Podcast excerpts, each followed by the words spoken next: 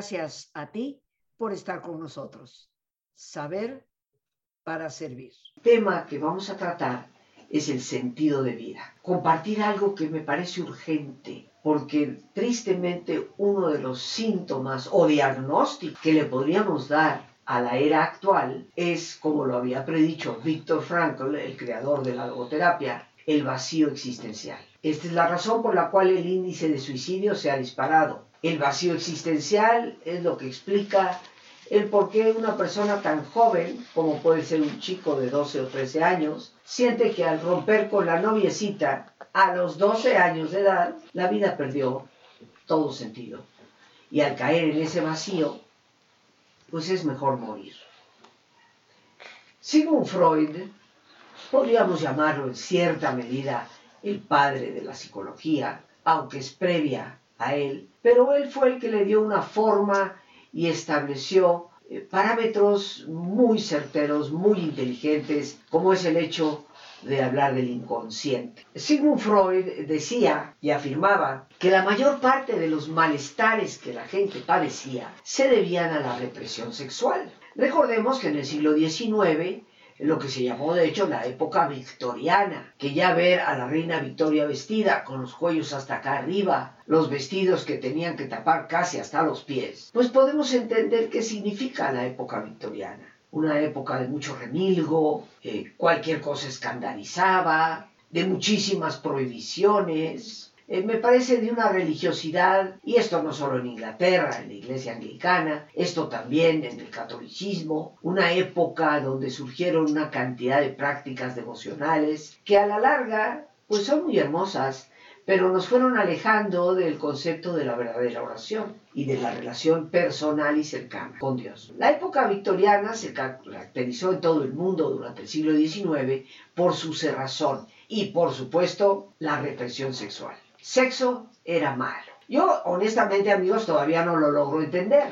Porque aún aquellos que se dan el golpe de pecho y qué barbaridad, Ave María Purísima, Dios nos libre. Pues yo les pregunto, ¿y cómo crees que tú viniste al mundo? ¿Qué fue lo que sucedió entre papá y mamá para que tú vinieras al mundo? Si no hubiera sido por ese acto maravilloso, no estarías tú aquí. Ciertamente Freud tenía mucha razón. La represión sexual había causado un daño profundo en la psique humana. Pero eso, mis queridos amigos, es el pasado y ya muy pasado. Hoy en día hablar de represión sexual tendríamos que preguntar, ¿cuál represión? Sexo está por todas partes, a todas horas, en cualquier canal de televisión. Ya no es que tengas que ver un canal porno, no. Las telenovelas de las televisoras mexicanas tienen escenas de un fuerte contenido sexual. Entonces, ¿cuál represión? Represión ya no existe, pero tampoco existe ya ni siquiera una visión de lo que es la sexualidad. Un don de Dios, un don maravilloso de Dios, un regalo, porque solo la especie humana es la única que puede tener relaciones sexuales todos los días. Los demás animalitos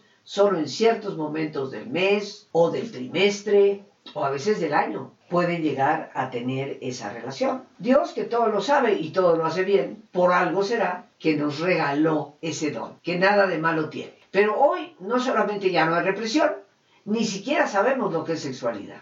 Entonces hemos perdido el rumbo. Pero Víctor Frankl, a mediados del siglo XX, decía precisamente que la represión sexual ya no iba a ser el problema, sino más bien el vacío existencial, la falta de sentido de vida. Y yo creo que el tiempo, la última parte del siglo XX y lo que va del XXI, ha corroborado, como dicen a pie y juntillas, que lo que Víctor Frankl predijo es absolutamente cierto. Hoy padecemos una epidemia de depresión, de ansiedad, de soledad o solitariedad, porque nos sentimos como lobos solitarios. Todo eso conjuga un escenario para no encontrarle sentido a la vida. La vida es un viaje y el destino que ella toma está marcado y hasta cierto punto diría yo definido por el sentido que queremos darle a ese viaje. Podríamos decir que requerimos de un mapa que nos ayude a llegar a un buen puerto y a ir interpretando las señales de nuestro camino.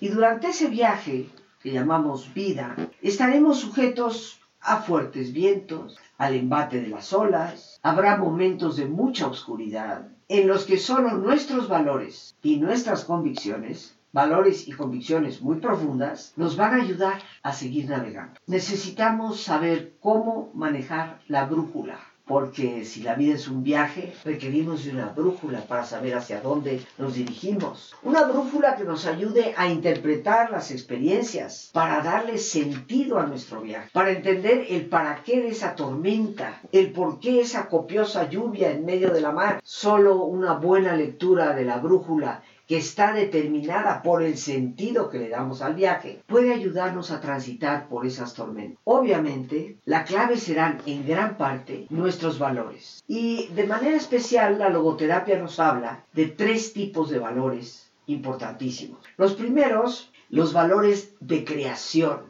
¿A qué se refiere la logoterapia con valores de creación? La capacidad creativa que tiene el ser humano. Esa capacidad que tenemos de responder a los retos que nos da la vida, creando, generando ideas nuevas, visiones nuevas, innovando, como hoy se acostumbra a decir. Los seres humanos tenemos valores de creación. También tenemos valores de experiencia, porque cada uno de los eventos que hemos vivido a lo largo del tiempo nos han dejado una lección, nos han dejado un aprendizaje. Y esas lecciones y aprendizaje se convierten en valores que nos ayudan a interpretar cómo está golpeando el mar el barco y cómo poder mover las velas para salir adelante. Valores de experiencia. Pero sobre todo, la logoterapia nos insiste no solo en valores de creación, valores de experiencia, sino también valores de actitud.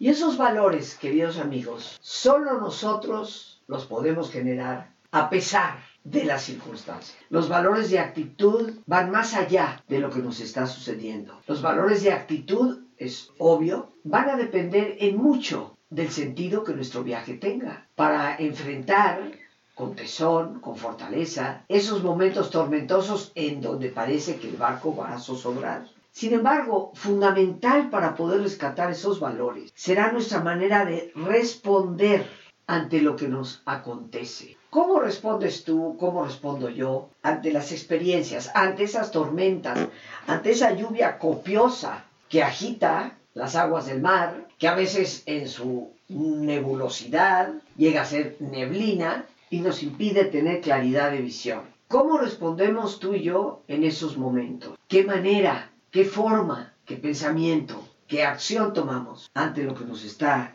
sucediendo? Hoy, tristemente, en muchas personas, la tendencia es caer en la indefensión cuando los vientos arrecian. Es como el que dobla las manitas. Mira lo que me pasa, yo no puedo hacer nada. Fácilmente caemos en el papel de víctimas, pero sobre todo en el sentimiento de indefensión. ¿Qué es el sentimiento de indefensión? Algunos automáticamente dirán, pues sentirse indefenso. Pero yo te pregunto, ¿qué es realmente sentirte indefenso? Y la indefensión consiste básicamente en creer, pensar que hagas lo que hagas, no vas a poder hacer nada. Entonces tú conoces personas en indefensión. Cuando les preguntas, pero mira, yo creo que tal vez podrías intentar esto de otra manera, por otra parte. No, no, no, no, en ningún caso. Lo que haga no va a servir. Ese es una indefensión. Y caer en la indefensión desde el punto de vista psicológico, ese pensar y creer que haga yo lo que haga, no me va a ayudar para nada, no voy a poder resolver nada, eso realmente es una tragedia. Pero como todos sabemos, existe también otra forma de responder, una forma mucho más resiliente, de mayor fortaleza, que va a depender en muchos de esos valores de actitud,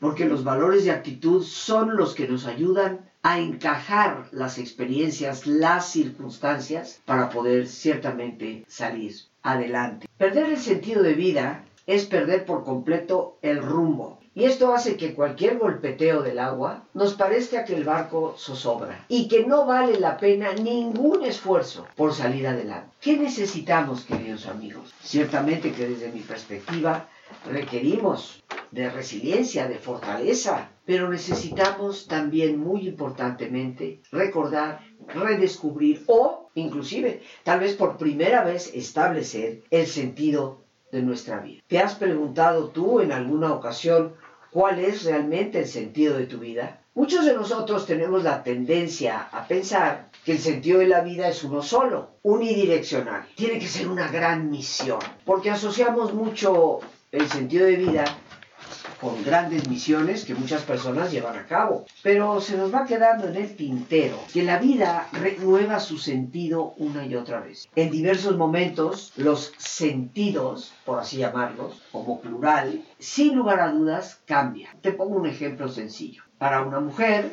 en cierta época y etapa de eso, tal vez el sentido más profundo que su vida tiene es la educación de sus hijos, el cuidado de sus hijos, inclusive a veces hasta la manutención de sus hijos. Y esa labor, ese pendiente, ese quehacer, le da sentido total a su vida. Pero los hijos crecen, saldrán de la escuela, volarán con sus propias alas, harán sus propios nidos y vendrá eso que se ha llamado el síndrome del nido vacío. Yo recuerdo desde la escuela de psicología eh, que, bueno, yo ya había pasado por ahí, pero ocasionalmente me invitaban a dar una conferencia cuando empieza a aparecer y a darse la importancia al síndrome de nido vacío, a mí que me gusta vacilar, siempre decía, bueno, pues es fácil de resolver, váyanse al súper, cómprense una docena de huevos y ya volvemos a tener el nido lleno. Ojalá fuera tan sencillo. Pero ¿qué es lo que pasa con ese síndrome de nido vacío? Porque hay personas que lo sienten y hay personas que no lo sienten, porque no todos lo viven. Para una mujer cuyo sentido de vida absoluta y totalmente fueron sus hijos, en el momento en que ya no está ninguno, efectivamente viene esa sensación. Pero si esa mujer crea, renueva, establece un nuevo sentido de vida, no pasará por ese trance. Seguirá estando adelante. Un buen ejemplo para mí fue mi madre. Dedicó su vida a nosotros, sus hijos. Y por supuesto, yo fui la última en salir porque era la más chica, la menor, y me fui. Y no me fui a la esquina, me fui a otro país a trabajar y se quedó sola. Pero mi madre encontraba sentido rápidamente. Ya desde hacía tiempo atrás empezaba a participar en obras de trabajo voluntario, colaboraba en el patronato de una guardería, atendía diferentes obras y trabajaba en el negocio de la familia. Así que a pesar de que sus hijos volaron, el sentido de vida se había renovado. Este es el ejemplo que pongo para que entendamos que tener sentido de vida no significa que debes de centrarte, decir cuál será la gran misión que yo debo cumplir. Más bien dicho, cuáles son las diferentes misiones que tengo que ir cumpliendo a lo largo de este camino. Lo importante es tener la capacidad de autoconciencia para nosotros poder determinarlo.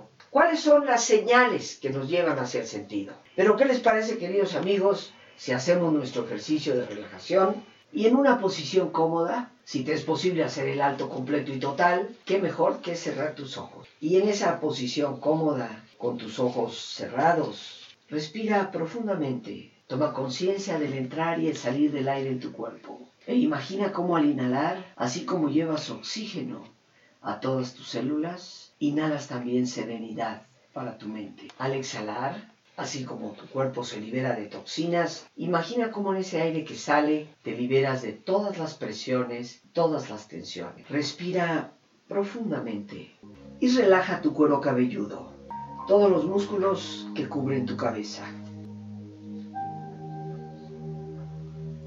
Relaja tu frente. Siente la piel, la vibración de la piel que cubre tu frente.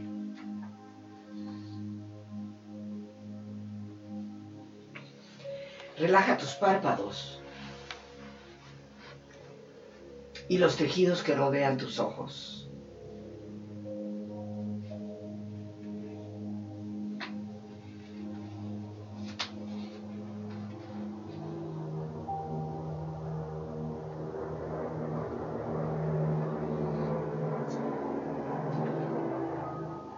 Relaja tus mejillas, toda la piel que cubre tu cara.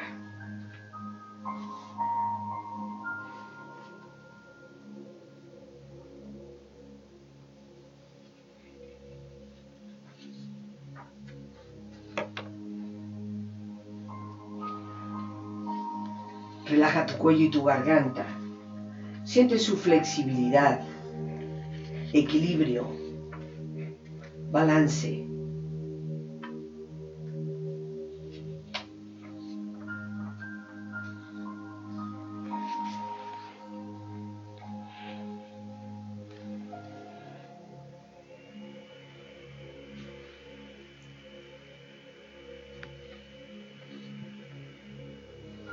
Relaja tus hombros, brazos y manos.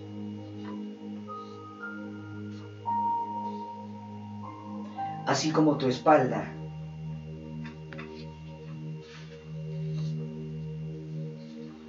Siente una agradable sensación que relaja todos los músculos en estas partes de tu cuerpo.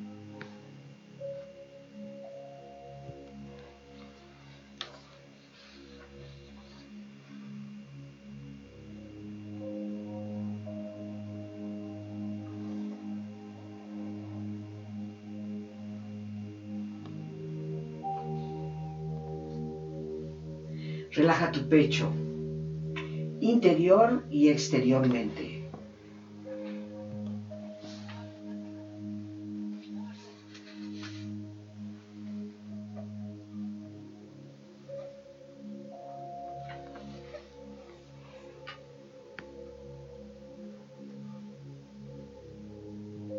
Relaja tu abdomen, exterior e interiormente.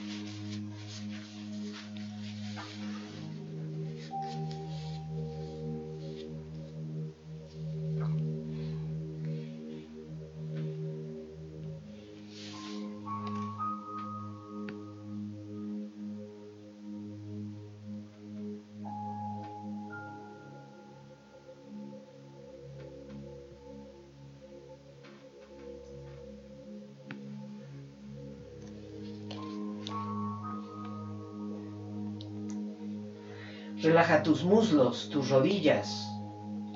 Siente la piel, la vibración de la piel que cubre estas partes de tu cuerpo.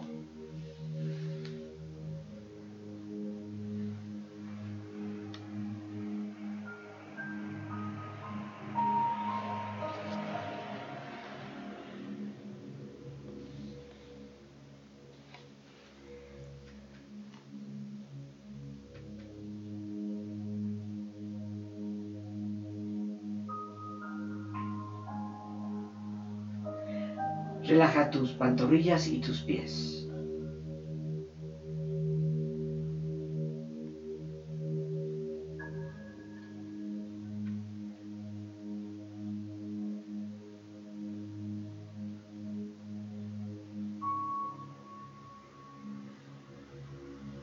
Con tu cuerpo profundamente relajado, proyecta en tu mente la imagen de un lugar ideal para el descanso. Una escena de belleza y paz. Imagina los colores, los sonidos, los aromas. Siente estar allí.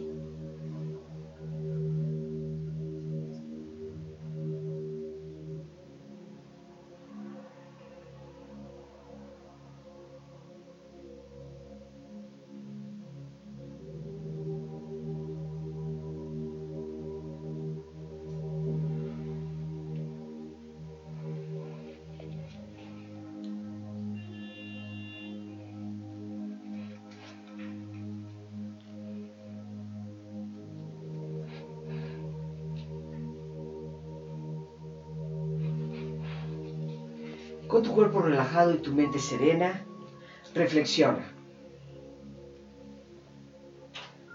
El hombre se autorrealiza en la misma medida en que se compromete al cumplimiento del sentido de su vida.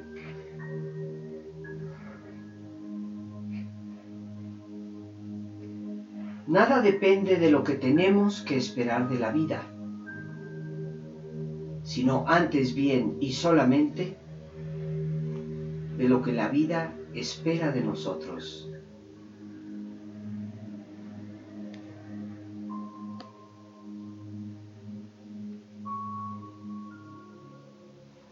La vida nunca se torna insoportable por las circunstancias, sino por la falta de sentido y propósito.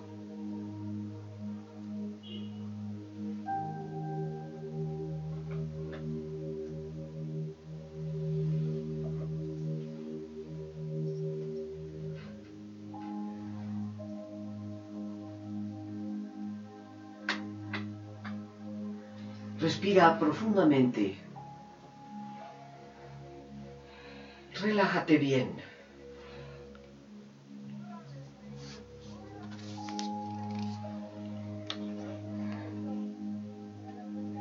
Y con esta experiencia empieza lentamente a estirarte, brazos, manos, piernas y pies, moviendo tu cuello, bostezando si lo deseas haciendo que tu cuerpo retome su nivel de actividad habitual, hasta muy lentamente abrir tus ojos. Ojos abiertos, bien despierto, muy a gusto, bien descansado y en perfecto estado de salud, sintiéndote mejor que antes.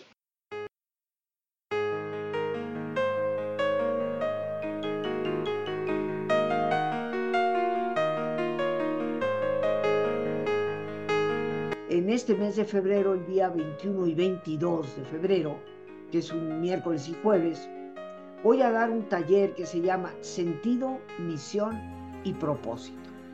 Es un taller teórico práctico con ejercicios que nos ayuden a descubrir cuál es nuestra misión de vida, cuál es el propósito por el cual yo como persona, cada uno de nosotros, estamos aquí. Es un taller eh, profundo, hermoso y muy importantemente útil. Entonces, pues yo los invito a aquellos que generosamente me quieran acompañar. El teléfono es 55 37 32 9104. Eso es para WhatsApp, Telegram, Signal o para atención telefónica si ustedes lo desean. 55 37 32 9104.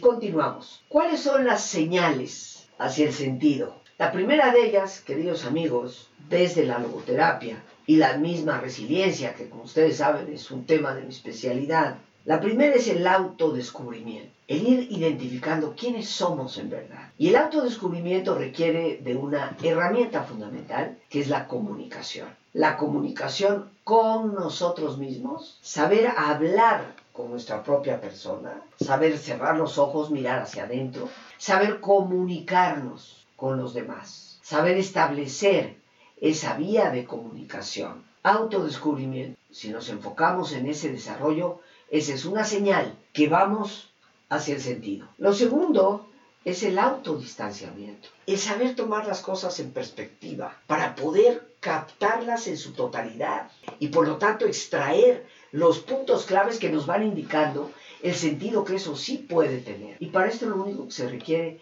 es inteligencia, pero no la inteligencia académica de que tienes cinco doctorados, no, la inteligencia que te orienta hacia un pensamiento edificante y te impide caer en un pensamiento destructivo, negativo. La inteligencia para poder comprender la realidad de las cosas, porque nada es para siempre. Por lo tanto, ese autodistanciamiento a través de nuestra capacidad de ser inteligentes nos facilitará el camino hacia el sentido.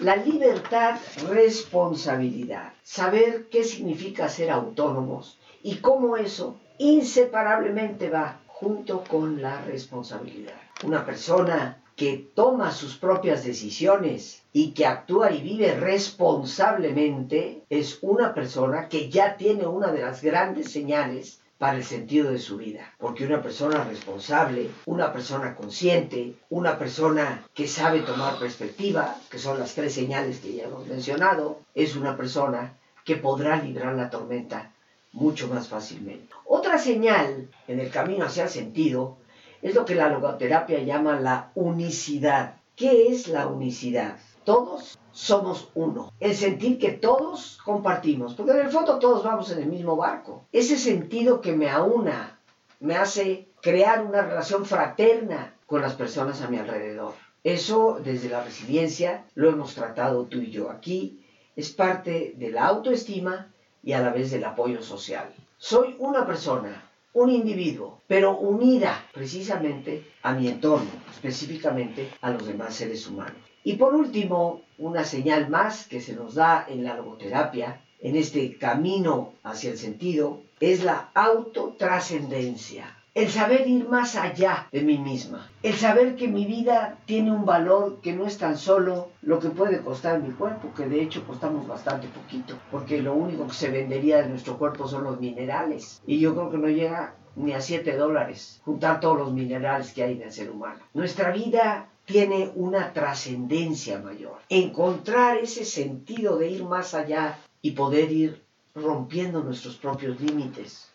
Siempre aparecerán nuevos, pero en ese camino ir superando muchos de ellos. Tiene que ver con ese anhelo de autotrascendencia que toda persona debe poseer. Cinco señales hacia el sentido. La repito con gusto. Autodescubrir, autodistanciar, libertad, responsabilidad, autounicidad y autotrascendencia. Por lo tanto, en este resumen podría decirte, si realmente me estoy conociendo a mí misma, si sé tomar perspectiva de las cosas, si tomo mis decisiones y soy responsable por ellas, si me doy cuenta de todo lo que me une a los demás y si en mí está la búsqueda de lo trascendente, de lo que va más allá de este mundo de consumo y de materialidad, he establecido señales muy claras para encontrarle sentido a mi vida. Pues amigos, estamos llegando al final del programa.